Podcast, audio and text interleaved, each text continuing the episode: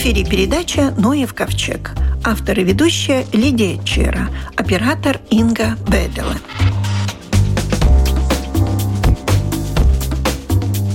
В эксклюзивной экономической зоне Балтийского моря проходят исследовательские работы в рамках проекта Life Reef.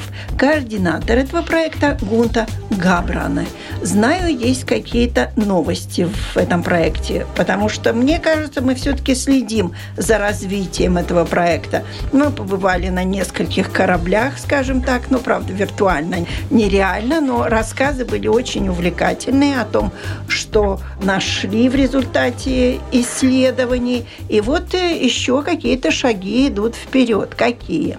В этот раз мы тоже сделали немножко такую виртуальную работу и поработали насчет названий. Мы эти территории называли до сих пор там первая, вторая, или наверху, или внизу. А подумали, что надо дать хорошие названия для территорий. И в начале года мы сделали такой маленький конкурс и спросили мнение латышских жителей, как они думают.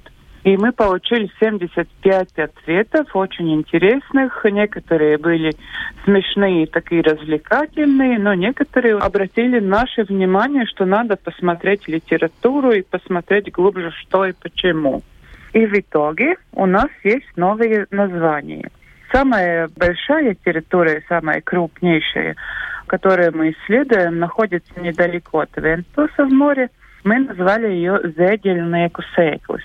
И почему? Вы посмотрели словарь Вилнеса Милтера «Тундецник валад».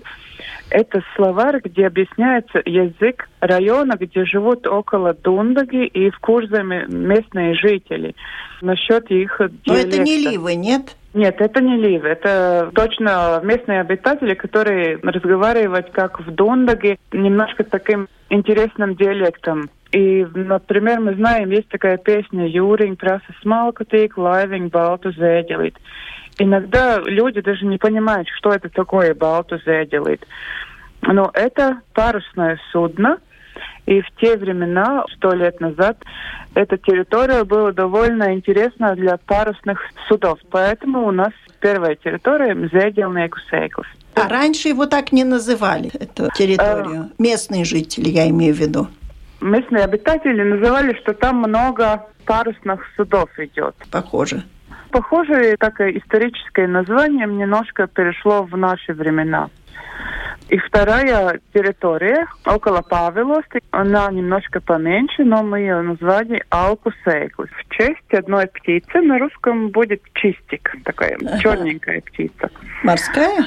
Да, морская птица, и ее нам предложили орнитологи поскольку эти чистики там им живут. Это такая интересная морская птица среднего размера, черненькая, с белой пузой.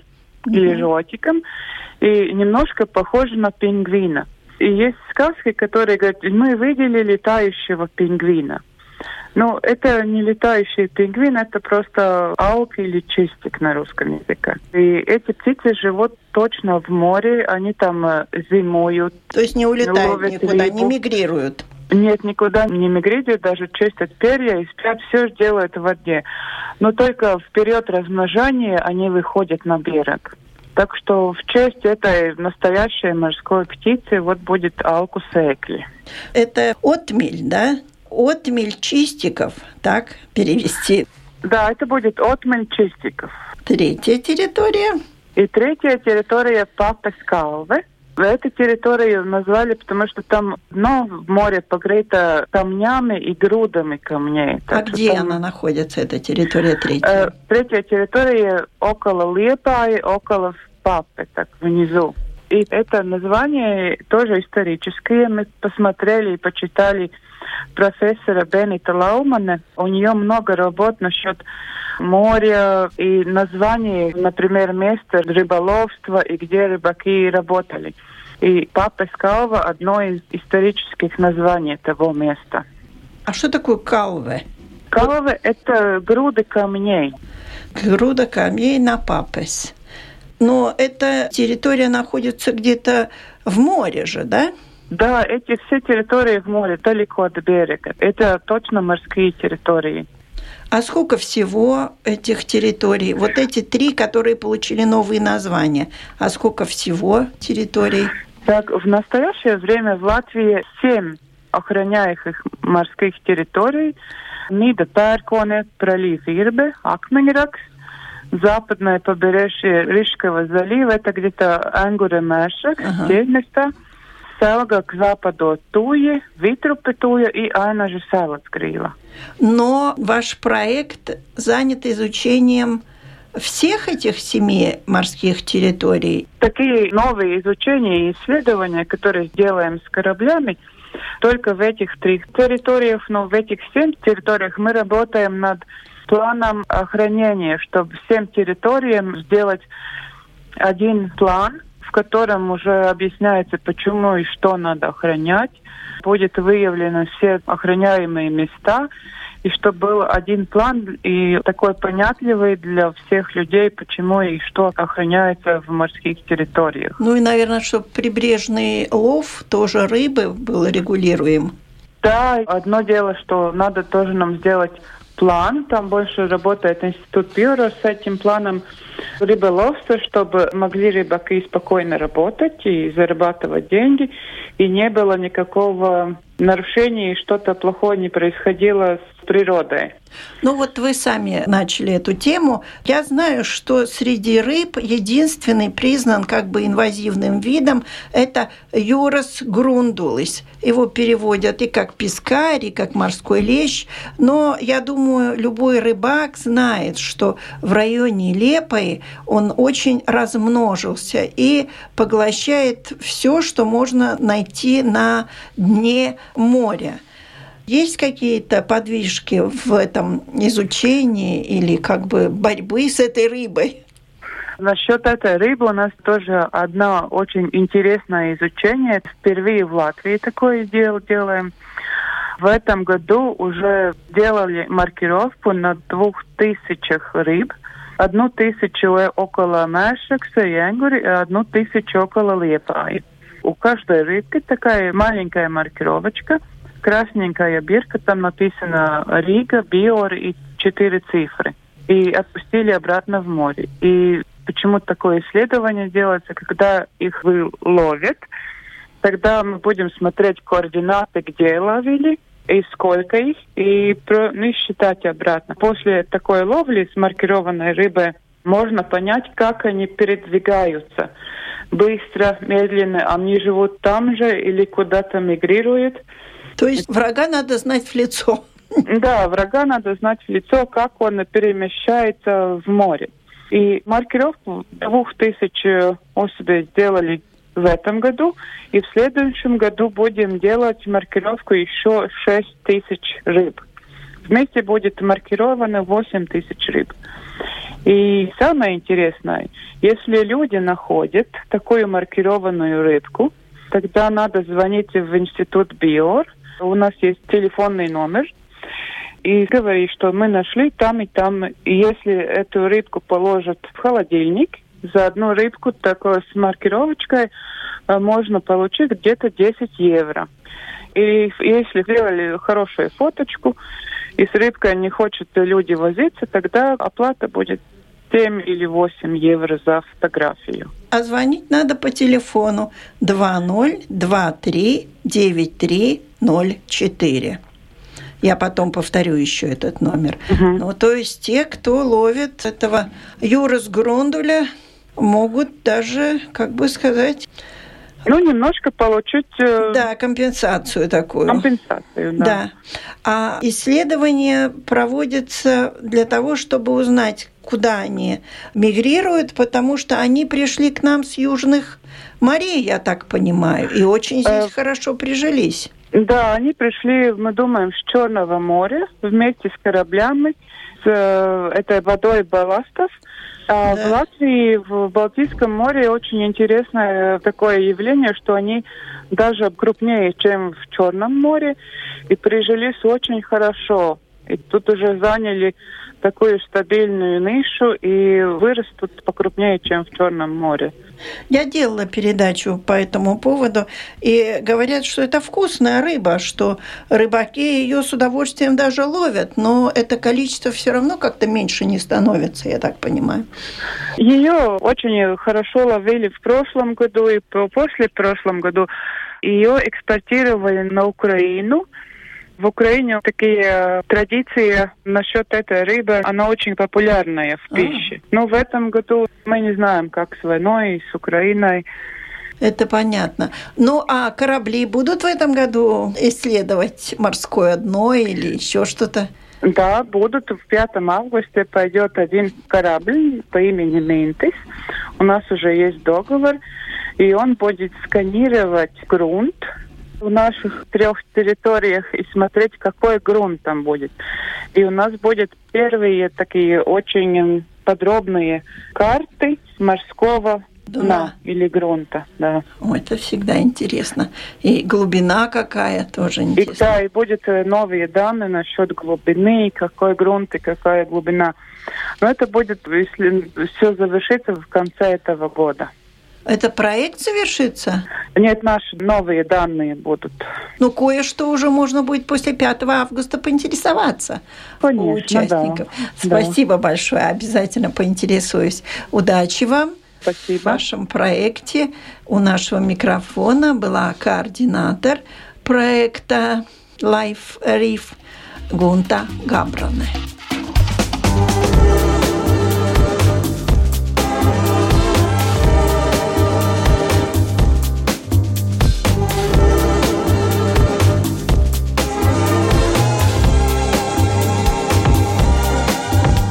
Интересно, как для насекомых это лето проходит. Об этом, наверное, лучше расскажет энтомолог Николай Савенков, который сейчас находится в отпуске, но согласился с нами поговорить. Тем более 22-го в Салацгриве прошла ночь насекомых. Ну и как? Много народу собралось? Да, 22 июля в Салацгриве мы провели уже ставшее традиционным мероприятие под названием «Ночь насекомых».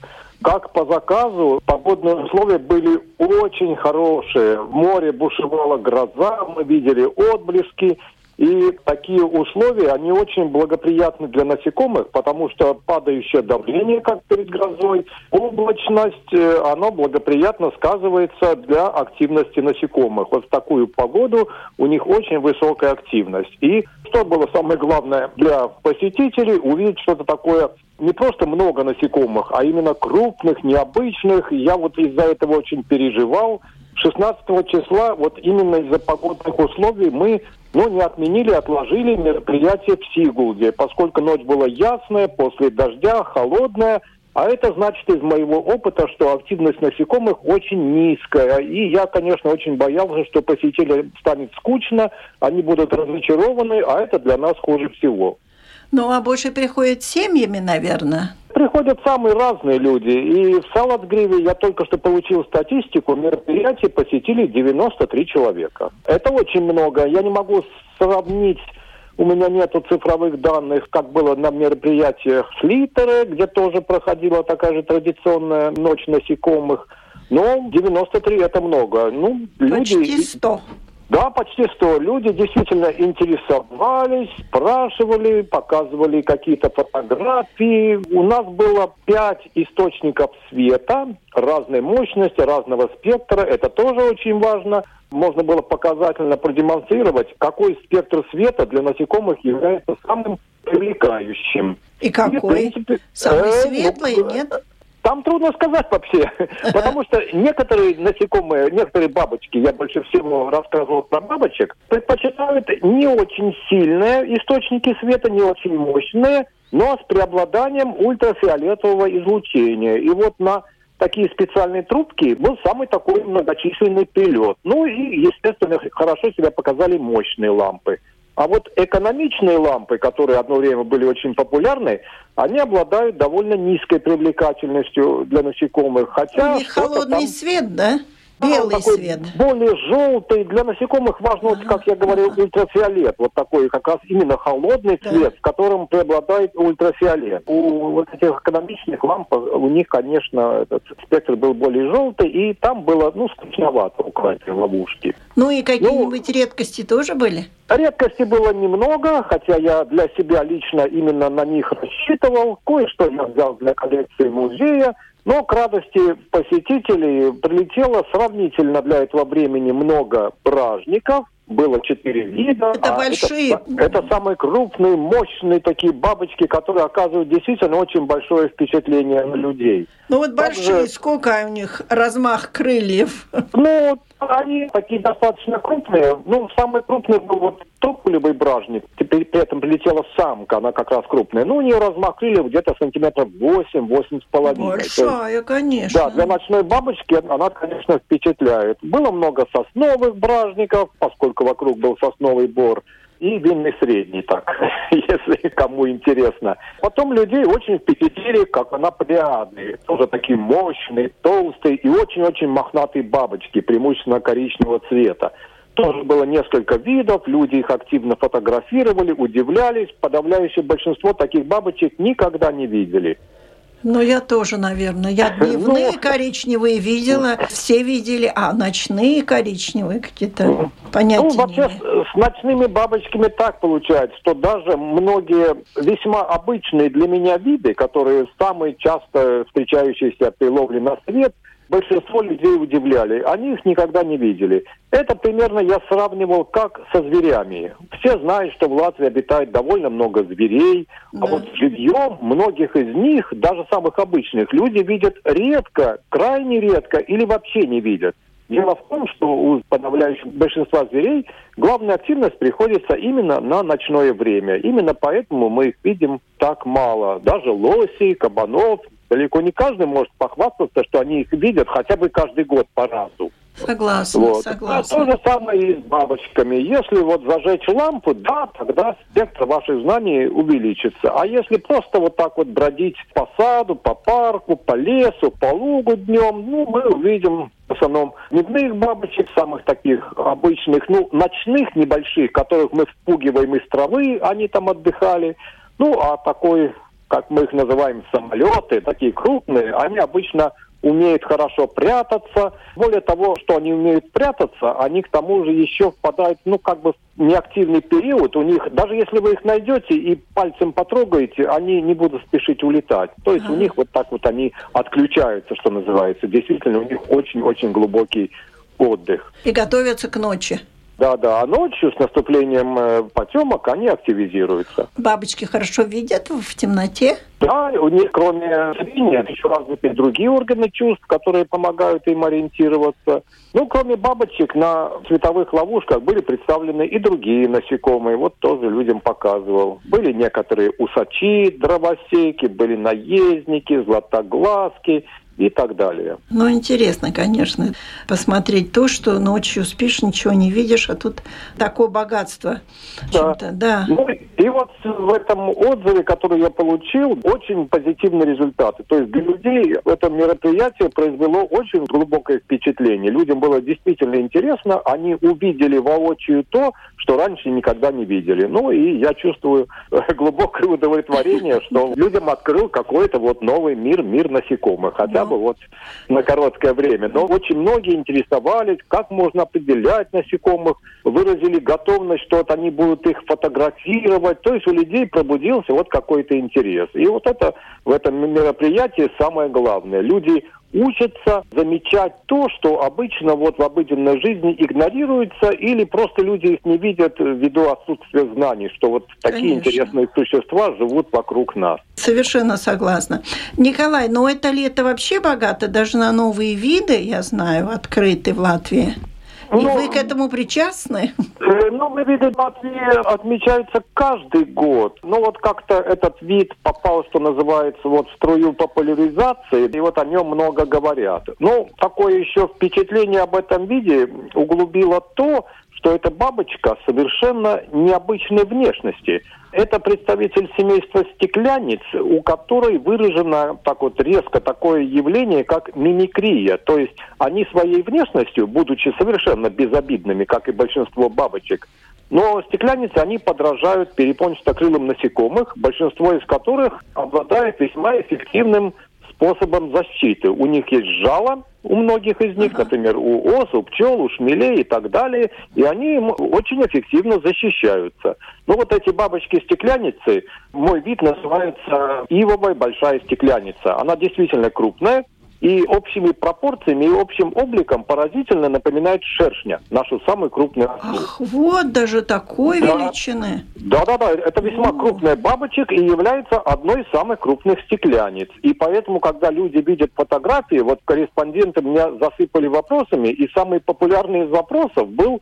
не опасна ли эта бабочка для человека. Ну, я объясняю, что это ведь всего лишь бабочка, не перепончатокрылая, хотя и очень напоминающая данное насекомое самое. Они совершенно безопасны. Ну, этот способ очень эффективно работает с птицами, поскольку птицы, подрастая, они приобретают свой опыт, положительный и негативный, и часто пытаются, если эта птица насекомоядная, склевать какую-нибудь осу или шершня, и очень быстро получают такой весьма эффективный урок. Поскольку А-а-а. память у птиц хорошо развита, это им нужно для выработки опыта, чтобы дальше успешно жить, питаться и размножаться, они сразу запоминают вот этих ос, шершней, да, что это насекомое опасно, трогать нельзя. Но они далеки от знаний таких энтомологии, и поэтому да. они будут избегать всего того, что каким-то образом напоминает вот этих жалящих насекомых. И поэтому стекляница будет себя чувствовать вполне безопасности. Раз ивовая, значит, она где, размножается на иве? То есть у нее да. там гнездо, скажем так? Да, гусеницы этой бабочки живут в древесине ивы. Кажется, ива такое банальное растение, но как ивовая большая стекляница, как и остальные стекляницы, обладает очень скрытным образом жизни. Ну, и да. вот этот вид примечателен тем, это не тот вид, что вот распространяется, мы его давно ожидаем, что сейчас скоро к нам придет. Она, очевидно, издавна у нас обитала, но мне помогло ее обнаружить, зарегистрировать, добыть. Именно использование нетрадиционных э, способов ловли. Дело в том, что эту бабочку я поймал на искусственный феромон.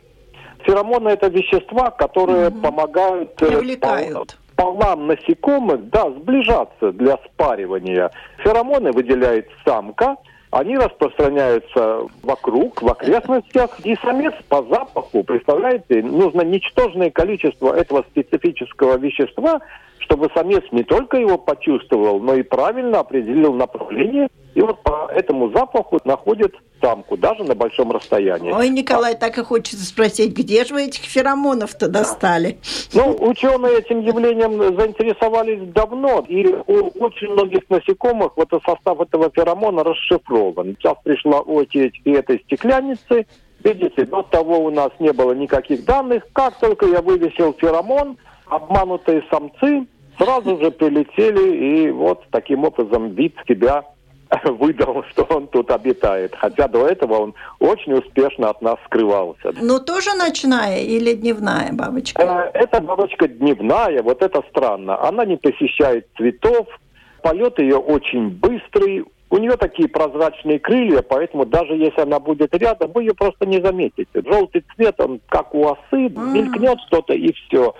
Поэтому вот э, ее поймать можно только благодаря какой-то большой удаче, случайно. Биология у нее тоже такая. Она где-то живет во влажных местах, гусеница, в этих стволиках ив, около земли, значит, в нижней части.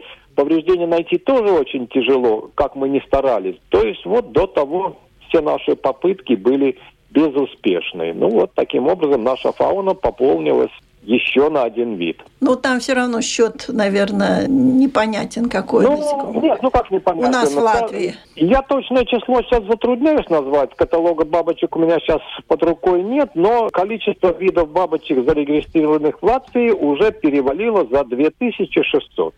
Примерно можно сказать, что 2620. А есть бабочки, которые кусаются, жалят? Жала у бабочек нет как такового. Кусать бабочкам просто нечем, поскольку их ротовой орган хоботок. Так что тут таких бабочек не существует.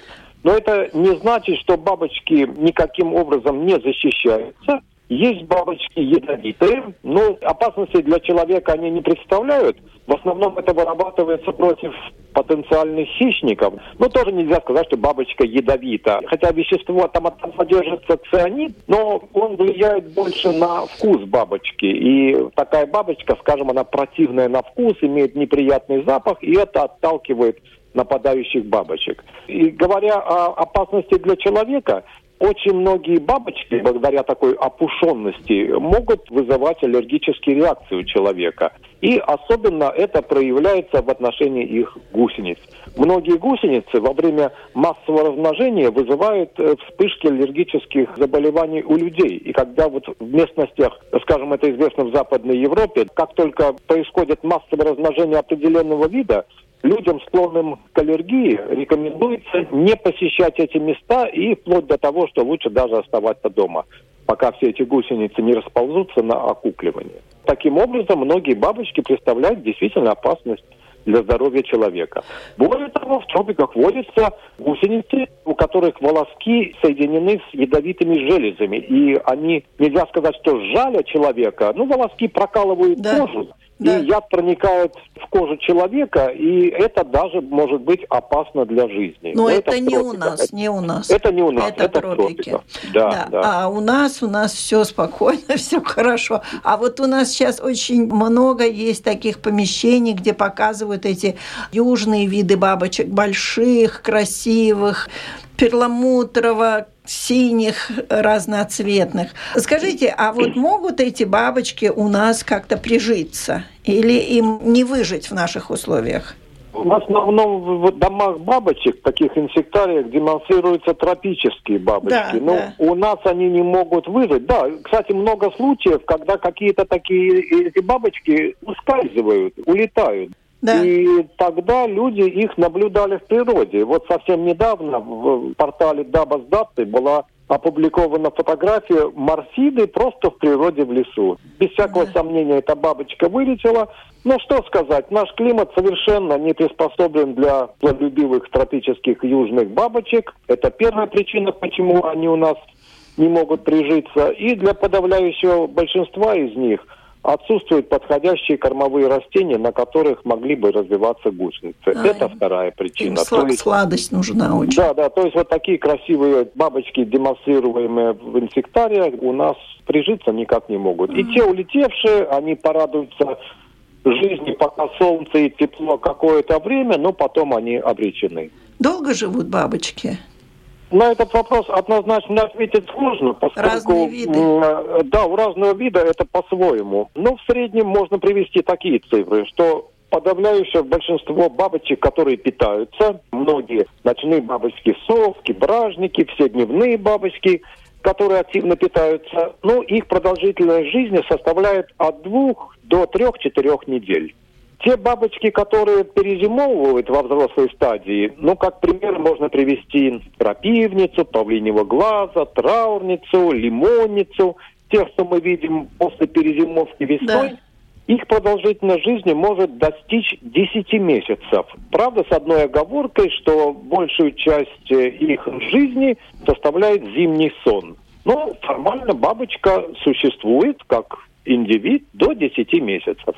Они вылупляются вот сейчас в конце июля, начале августа, летают до осени, впадают в спячку, весной вылетают, и последние дни из них могут еще встречаться до конца мая и даже до яни перезимовавшие бабочки. Ну... А противоположный пример, самые короткоживущие бабочки, в основном это касается тех бабочек, которые во взрослой стадии не питаются и существуют за счет тех запасов, которые накопила гусеница за счет вот этих накоплений жира.